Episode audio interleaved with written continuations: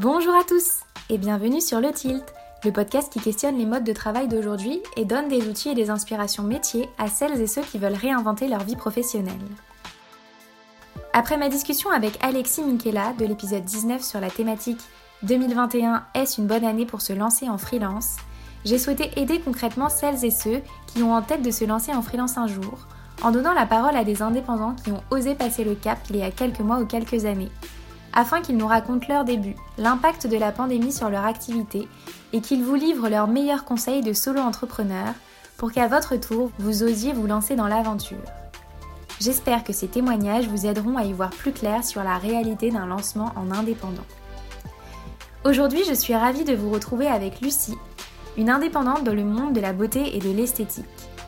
Lucie est eye stylist. Son talent, c'est d'embellir le regard de ses clientes.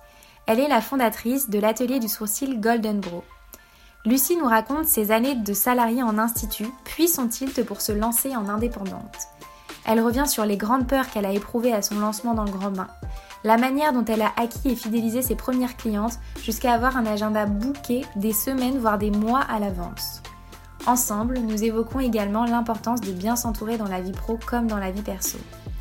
Son témoignage est une grande bouffée d'optimisme et d'inspiration et j'espère que vous aurez plaisir à l'écouter autant que j'en ai eu à l'enregistrer. Si le podcast vous plaît, vous pouvez laisser 5 étoiles et un commentaire sur Apple Podcast et vous abonner au compte Instagram lepointilt pour vous inspirer et accéder à des clés de coaching concrètes pour se mettre sur le chemin d'une vie professionnelle épanouissante. Bonne écoute Salut Lucie Salut Léa, comment tu vas? Ça va et toi? Ouais, très très bien. Merci beaucoup d'avoir accepté mon invitation sur le tilt. Ben, merci de m'avoir invitée. Je suis euh, ravie de, de, te recevoir aujourd'hui. On se voit de temps en temps dans la vraie vie. Mm. et du coup, je, je, connais un petit peu ton histoire euh, sur euh, le côté professionnel et, et, elle est super inspirante. Et donc, du coup, vraiment, je suis ravie euh, qu'on puisse discuter de comment tu t'es lancée en tant qu'indépendante euh, dans le monde de l'esthétique de la beauté. Merci beaucoup. Et du coup, est-ce que tu peux nous dire qui tu es, Lucie, sans parler de son travail? Alors, euh, bah, moi je m'appelle Lucie, euh, j'y vais avoir 30 ans euh, bah, le, en février. Euh, voilà, il n'y a pas, enfin, ma vie elle est, euh, elle est très simple, mais en dehors du métier, de mon métier, c'est vrai que c'est un petit peu dur parce que ça prend une grosse grosse partie de ma vie. Euh, mais euh, voilà, j'ai fait des études esthétiques. J'ai eu un parcours assez classique parce que j'ai commencé par, par le lycée général, j'ai eu mon bac ES. Et après, j'ai fait un revirement de situation. Et après la fac, je suis partie en esthétique. Et, et c'est là que ça a commencé pour moi. au début, l'esthétique, c'était pas du tout mon truc. Je me suis pas du tout plu. Et puis après, au niveau du BTS, j'ai fait un BTS en alternance. Et c'est là que ça a commencé pour moi. tu as fait un BTS euh, quoi? Un BTS euh, esthétique. J'ai fait en fait, euh, donc j'ai été au lycée, j'ai passé le, le, bac ES. Après, j'ai été en fac de sociologie. Donc toujours un peu dans le même esprit, mais j'étais très très perdue. Je ne savais pas du tout quel métier faire. Il y en a qui ont vraiment une idée dès le début et ces gens-là, je les admire. Mais c'était pas du tout mon cas. Euh, donc j'ai fait un peu comme mes sœurs, enfin j'ai été un peu dans le même dans le même qu'elles et, euh, et donc après j'ai fait une prépa BTS en esthétique.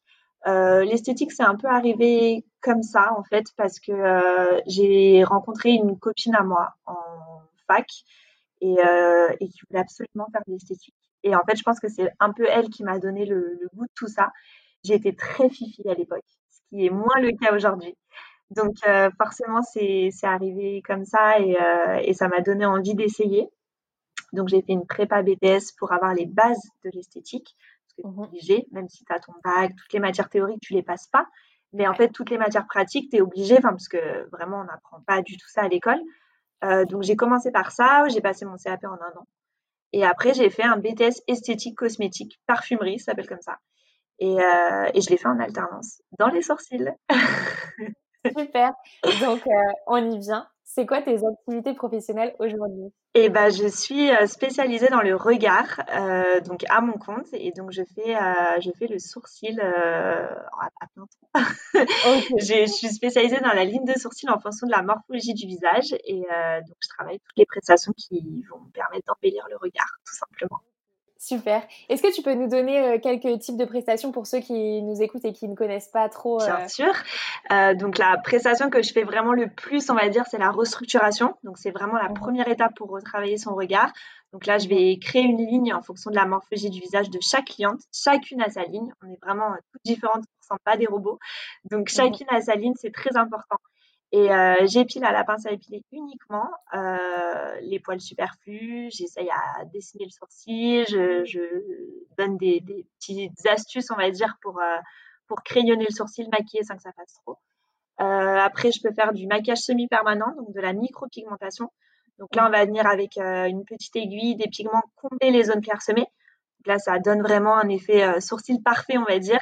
Euh, mais tout en restant dans le naturel. Moi, c'est très important pour moi. Je pense que toutes les clientes que j'attire sont du même avis, donc ça me va très bien. Euh, après, au niveau des cils, bah, des teintures de cils, des rehaussements de cils. En fait, tout pour essayer de tricher, mais de manière euh, très subtile, euh, sans que ça fasse trop, sans que ça se voit trop. Et, euh, et, puis gagner du temps le matin bah, à moins se maquiller, etc. Se faciliter un peu la vie, en fait. Trop bien. C'est euh, grâce à toi que euh, moi, je fais partie de tes clientes. Que moi et toutes tes autres clientes ont des, ont des regards de biche. Exactement. comment est-ce que tu en es arrivée à te lancer en indépendante dans ce métier-là? Alors, euh, j'ai commencé donc l'alternance dans un salon qui faisait que le sourcil. Donc, je, ça fait huit ans que je fais ça maintenant. J'ai toujours fait ça euh, depuis que j'ai quitté les études. Enfin, ça a été mon seul métier. Euh, ça se passait très bien. Ils m'ont, ils m'ont formé vraiment sur toutes les techniques. J'ai tout appris auprès d'eux. J'étais une fille assez timide, très peu de confiance en elle. Et le contact avec les clients, bah, ça forme tout de suite sur le tas. Et bah, t'as pas de choix. Hein, c'est comme ça. Le commerce, c'est ça. Euh, donc du coup, ça a été euh, ça a été assez rapide. Je suis restée six ans chez eux et puis, ben, comme dans toutes les entreprises, je pense qu'au bout d'un moment, t'es plus vraiment compris. Mmh. Euh, pas trop de reconnaissance, c'est pas un métier qui est, qui est, très très bien payé. C'est pas trop ça pour la gloire. Euh, il y avait plus de reconnaissance, c'était surtout euh, l'appât du client, l'argent, etc., etc. Il fallait absolument faire du chiffre, tout ça. C'était quelque chose dans lequel je me reconnaissais plus trop. Effectivement, dans le commerce, il faut faire du chiffre, mais pas du chiffre à tout prix. Euh, je veux dire, quand on a une clientèle qu'on voit toutes les trois semaines, tous les mois, c'est important de la fidéliser et c'est ça qui est le plus important. Je pense que sur la durée, c'est bien plus important d'avoir des clientes qui, te sont fidèles plutôt qu'un gros porte-monnaie sur le moment et puis deux mois après, bah, ne plus la revoir parce que parce qu'elle a déjà tout fait et que ça sert plus à rien pour elle.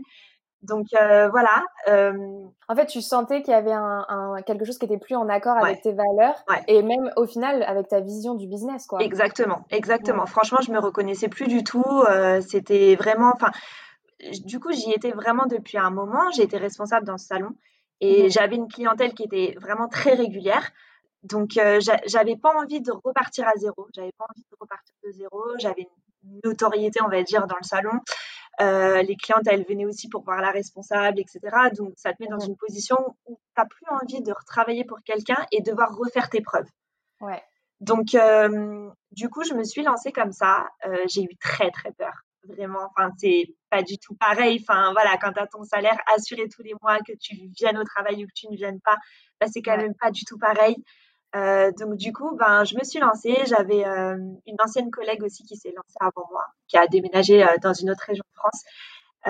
Et ça a marché très très vite pour elle. Et du coup, c'est ça aussi qui m'a qui m'a donné envie. On a été très très bien formés, ça faut le dire. Génial. Mmh. Donc du coup, bah forcément, ça aide et, et voilà, j'ai tu gagnes forcément en confiance en toi. Et mmh. j'ai voilà, c'est comme ça que je me suis mise à mon compte. Ça a commencé petit et maintenant c'est assez gros. Ça, trop bien, ouais, c'est clair.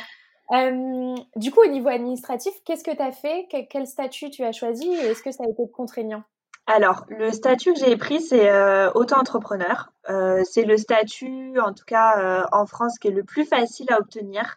C'est juste un site internet, un dossier à remplir et c'est tout. C'est très rapide. Euh, moi, j'ai déposé euh, ma marque, euh, Golden Bro, mais ça, c'est encore une fois pas obligatoire. On peut déposer son logo, on peut déposer sa marque, mais c'est pas des, des démarches qui sont très très difficiles. Il y a la Chambre des métiers, moi je dépends celle de Sergi dans le 95, mais il y en a une à Paris où elles sont vraiment très réactives. On peut prendre des rendez-vous. Il y a un stage à faire au début qui est, je crois, plus obligatoire maintenant, mais à l'époque où moi je me suis c'était obligatoire euh, où on te donne euh, bah, au niveau des impôts, au niveau euh, de quand tu déclares à l'URSSAF, la sécurité sociale. Donc tout ça, on t'apprend ça. C'est un stage exprès quand tu montes ton entreprise. Mais sinon, ce statut-là est quand même assez facile. Et même après, euh, pour tes déclarations, etc., c'est très facile. Euh, voilà, c'est vraiment quand tu passes en société que ça commence à être un petit peu dur. C'est pour ça qu'on a souvent des comptables, etc., parce que c'est un peu leur, leur boulot, quoi, au final. Mmh, complètement. Ok, ok, cool. Donc, du coup, euh, tu t'es lancé en, auto-entrepreneur. Euh, et, euh, et, du coup, c'est au niveau de ce statut, pour l'instant, tu en es contente? Tu pas envie de changer Pour l'instant, j'en suis contente. Il y a moins de, de charges, etc. donc, c'est aussi pour ça qu'on commence par ça. Après, ouais, une fois que, que ton entreprise, elle prend plus d'ampleur, tu es obligé de changer avec ton chiffre d'affaires. Donc, à un moment, je serai obligée de changer, ça sera bon signe aussi, parce que ça voudrait dire que, Ça, fonctionne. Mais euh, pour l'instant, oui, j'en suis satisfaite. C'est facile, donc ça va. Trop bien. Ouais. Quand tu t'es lancée, comment est-ce que tu as fait pour trouver tes premières clientes? Alors, euh, je suis partie avec quelques clientes du salon. Exactement. Euh, bah, il y, en a qui m'ont suivi bah, grâce peut-être au temps que j'avais passé avec elles. Il y en a, elles me connaissent depuis que j'ai commencé. J'ai commencé, j'avais, j'avais 22 ans. Donc, euh, j'étais hyper jeune, elles ont tout suivi, etc. Donc, en fait, elles m'ont suivi tout de suite. j'ai eu la chance aussi de m'occuper des sourcils de My Better Self, qui est une influenceuse qui je m'occupe toutes les, toutes les trois semaines. Donc, elle s'appelle Louise. Elle était cliente déjà de ce salon de base. Et, et du coup, elle m'a suivi tout de suite. Et c'est un peu grâce à elle que ça a commencé. Déjà, j'avais du coup une petite base de clientes qui est restée avec moi et qui m'a suivie. Euh, et puis elle, elle m'a tout de suite aidée. Elle a commencé à me faire de la pub, etc. Et ça a été très, très rapide. Euh, donc j'ai créé les statuts en janvier 2019, le 2 janvier 2019. Euh, donc ça fera, ça fera bientôt deux ans. Merci. Et, et c'est vrai qu'avec elle, ça a été très vite parce qu'elle est très suivie sur les réseaux sociaux. Du coup, après, bah, ça m'a lancé dans le, dans le truc. Euh, j'ai commencé à créer ma page Instagram. Donc, forcément, tu as un petit peu de visibilité. Instagram, je pense que c'est un outil qui est, top. en fait, je pense qu'il faut vraiment. Mais... En termes d'acquisition client, euh, enfin, en termes d'inspiration, c'est génial, mais en termes d'acquisition client, il ne faut pas se mentir, c'est complètement. Top, complètement. Moi, il faut savoir que j'ai pas de site internet, donc euh, à part sur Instagram, tu ne me trouves pas. Je suis pas sur Google, je suis pas. Donc en fait, enfin, tout ça, c'est grâce aux réseaux sociaux. Euh, j'ai aussi contacté euh, deux autres influenceuses euh, que j'ai, enfin plusieurs en vrai, mais elles sont venues qu'une fois, elles n'ont pas réitéré l'expérience. Par contre, j'en ai vraiment trois que je fais quand même assez régulièrement. Donc Louise, que je vois toutes les trois semaines, Alison, que je vois aussi toutes les trois semaines, et Julia Flaba. Bon, là, ça fait un petit moment que je ne l'ai pas vue. Mais euh, ces trois-là euh, m'apportent énormément de clientèle. En fait, mmh. elles, ont, elles sont très suivies, elles ont une notoriété sur les réseaux sociaux qui fait que bah, on se fait complètement influencer par ce qu'elles font. Et, euh, et, du coup, bah, voilà, elles m'apportent beaucoup de clientes et j'ai toujours du renouvellement au niveau de la clientèle. C'est génial plus les clientèles qui, la clientèle qui vient aussi depuis le début et, et que, j'ai, que je garde. Mmh. Mais euh, on en discutait euh, la dernière fois qu'on s'est vu, mais c'est vrai que souvent c'est mmh, c'est décisif en fait le réseau qu'on a, qu'on a pu se faire dans les précédentes euh, expériences. Ouais, Je te racontais que moi aussi, quand je me suis lancée à temps plein, ben j'avais eu une personne dans mon réseau qui m'a aidé à avoir mes premiers clients et à me lancer, etc. Et du coup, quand on se lance, c'est super important bah, de voir autour de d'être bien entouré. Qui, ouais. qui on a autour de nous qui pourrait nous aider, parce que souvent ça met le pied à l'étrier et c'est complètement avant d'aller mettre en place des méthodes de prospection euh, coûteuses, euh, laborieuses, etc. Souvent, il y a des gens autour de nous qui, qui peuvent nous aider à, avoir nos premiers clients. Quoi. Complètement. Et je pense que d'avoir des personnes qui, qui croient euh, en nous dès le début, c'est hyper important. Enfin, je veux dire, Louise, je ne l'ai absolument pas convaincue. J'ai fait ses sourcils depuis 4-5 ans. Euh, le travail était fait en fait. Il n'y avait rien d'autre à apporter de plus parce qu'elle savait de quoi j'étais capable. Euh, elle, était complètement satisfaite. Donc pour elle, ça devenait logique. Enfin, moi, elle me l'a proposé. Euh, elle s'est pas forcée. Enfin, en tout cas, j'espère. C'était complètement logique pour elle. Et voilà, elle a voulu m'aider. Et c'est top d'avoir des personnes comme ça dans son entourage, quoi. Ouais, génial. et du coup, moi, je te suis sur Instagram, donc je sais que tu as beaucoup, beaucoup de demandes et que des fois, c'est même compliqué d'avoir un créneau avec toi parce que tu es vraiment full. Euh, à quoi ressemble ton quotidien? Ah, En ce moment, il ne fait pas beaucoup rêver avec tout ce qui se passe. Mais euh, je, je, travaille beaucoup. C'est vrai que je pense que euh, si on se lance à son compte, c'est pas pour avoir un quotidien. Enfin, c'est pour travailler en fait. Je veux dire, euh, ça marche pas dès le début. Il faut, il faut se donner, il faut passer beaucoup de temps. Et euh, moi, je fais 10 heures par jour. Euh, je voulais pas travailler le week-end. C'est pour ça que j'avais, je voulais faire des plages horaires qui étaient quand même euh, assez euh, longues pour profiter aux personnes qui travaillent toute la journée et qui sont dispo au final que le week-end.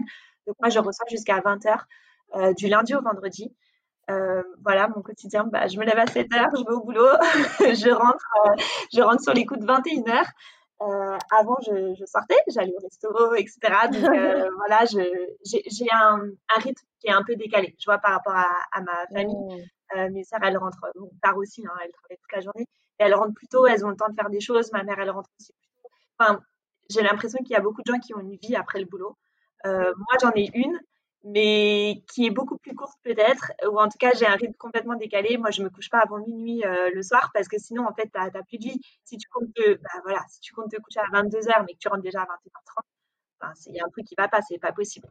Donc euh, voilà, mon quotidien, c'est le boulot. C'est pour ça que j'ai du mal à me présenter euh, sans le boulot, parce que ça me prend une grosse partie. Et, voilà, mais je, pense qu'il faut ce qu'il faut. Il faut savoir ce qu'on veut quand on se lance.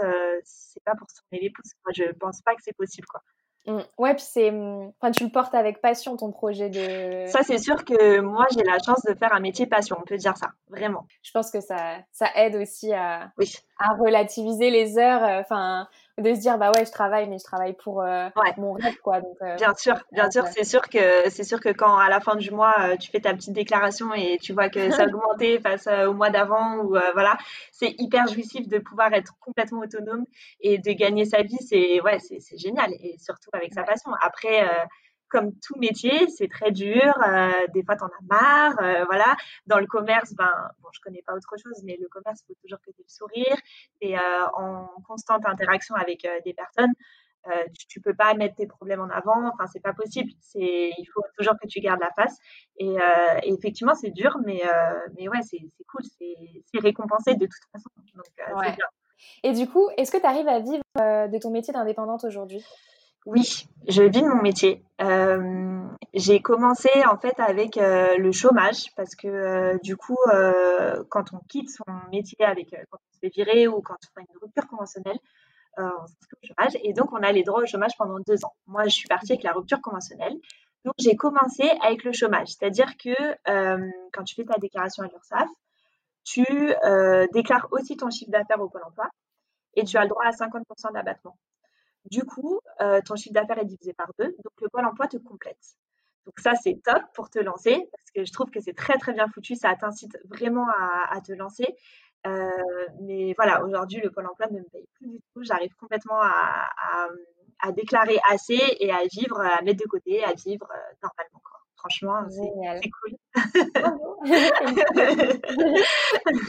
c'est génial, tu vois, que je puisse t'interviewer parce que tu t'es lancé, tu as monté ton statut en 2019. Là, on, est, on est fin 2020 quand on enregistre.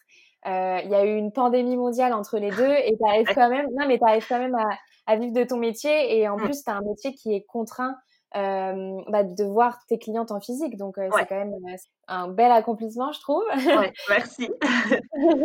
et du coup, est-ce que, est-ce que tu peux nous parler de cette année 2020 Comment ça s'est passé? Quel a été l'impact sur ton business? Euh, je pourrais pas dire qu'il y a eu un gros impact. C'est sûr que ne pas travailler pendant du coup trois mois avec le mois de novembre, c'est très dur, c'est hyper stressant. Euh, moi au premier, enfin je l'ai très mal vécu début mars. Euh, c'est assez dur parce que du coup ça venait quasiment d'être fait. Enfin l'entreprise était toute jeune, ça commençait à bien bien marcher. Euh, ça fait peur parce qu'on se dit, ben, finalement, est-ce que les clientes, elles vont pas aller ailleurs? Euh, est-ce que euh, quand ça va reprendre, ben, ça va reprendre normalement? Est-ce que les clientes, elles, vont, revenir? Euh, Comment tu occupes toute une communauté pendant deux mois de confinement alors que je ne suis pas créatrice de contenu, je ne raconte pas ma vie, je ne montre pas des choses qu'on m'offre. donc c'est très dur d'occuper en fait les gens, de, de, trouver, alors que d'habitude, ben, je montre les avant-après, etc. Là, j'ai plus rien à montrer. Euh, donc c'est très très dur Instagram pour ça, je trouve, parce que euh, parce que t'es vite oublié quand ta story elle est pas sans arrêt mise euh, en avant par par Instagram et que tu regardes plus la page, et bah j'ai j'ai perdu des abonnés, etc. Au début ça n'arrêtait pas de descendre. franchement c'est ça fait flipper tout ça vraiment. Et puis bah au final tu te dis que de toute façon tout le monde est confiné donc personne n'ira ailleurs. Donc forcément vu qu'elles étaient satisfaites de toi avant, bah elles le seront quand même quand ça reprendra. J'ai quand même fait des petites stories et tout, mais bon, c'était un peu ridicule. voilà, on essaie d'occuper comme on peut.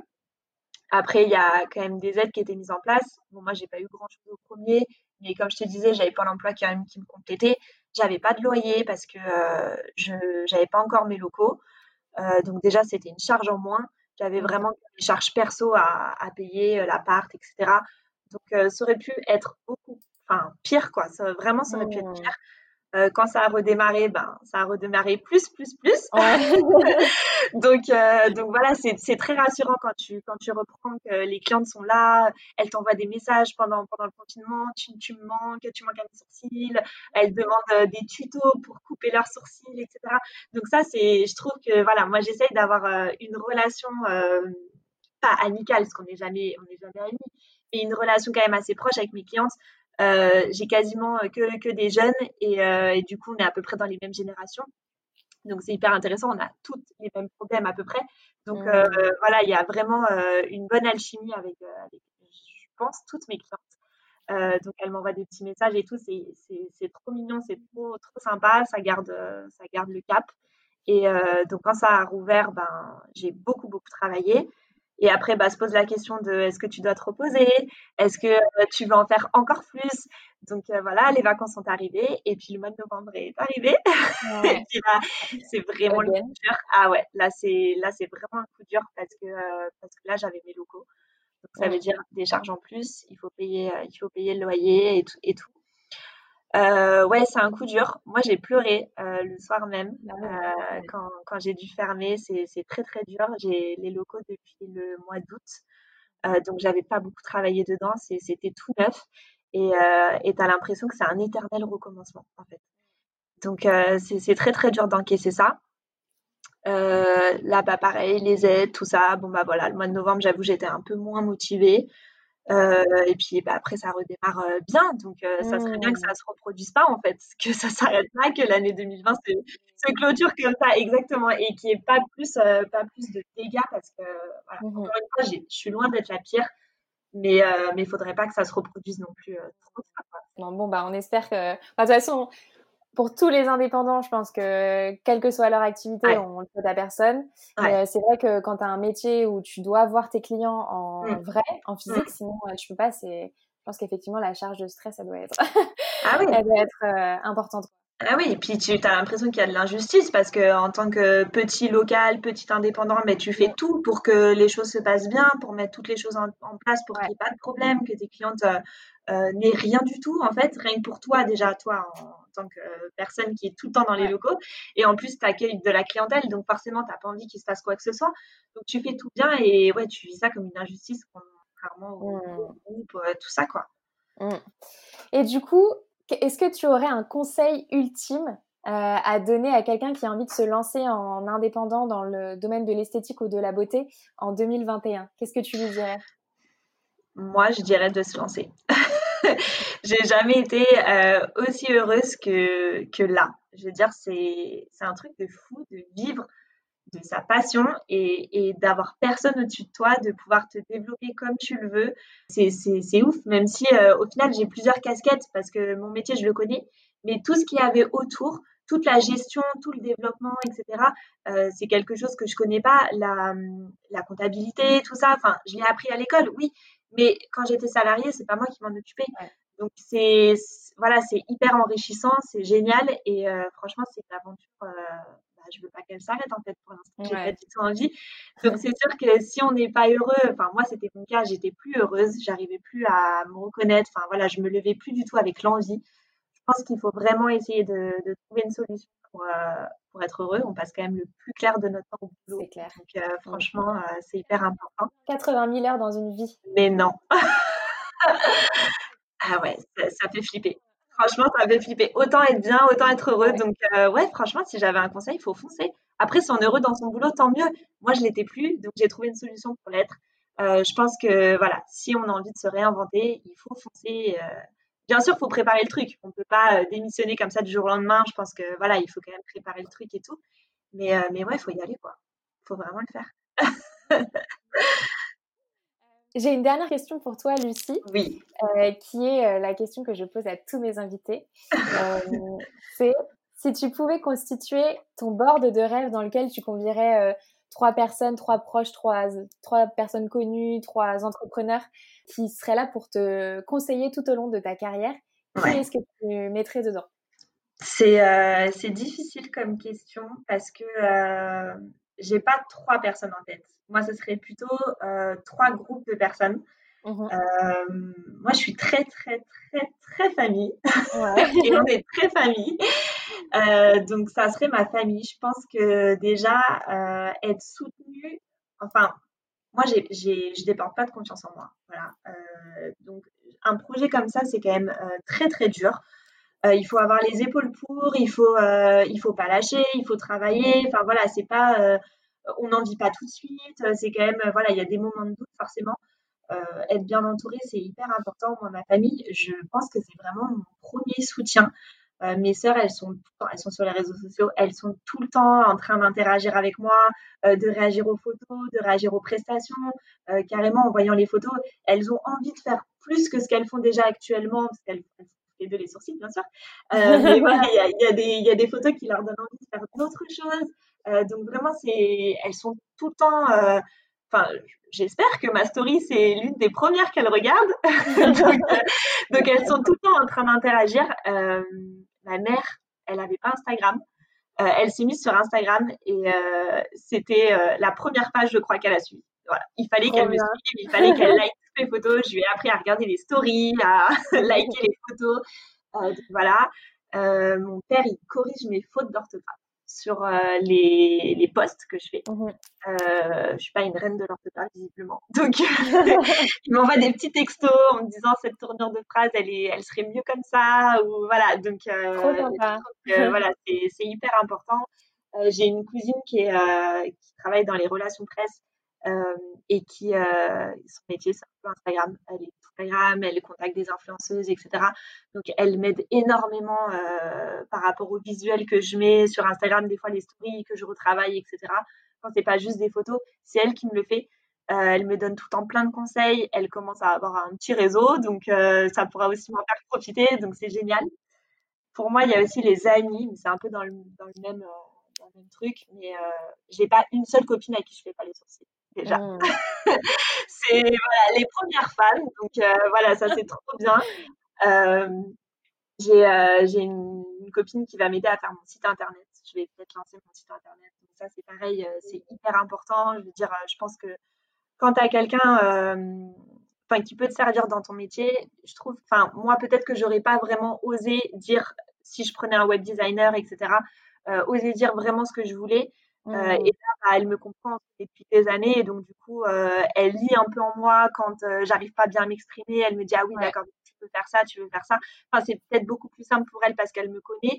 Voilà, j'ai une amie qui adore la déco et, et, qui a participé à toute la décoration du local.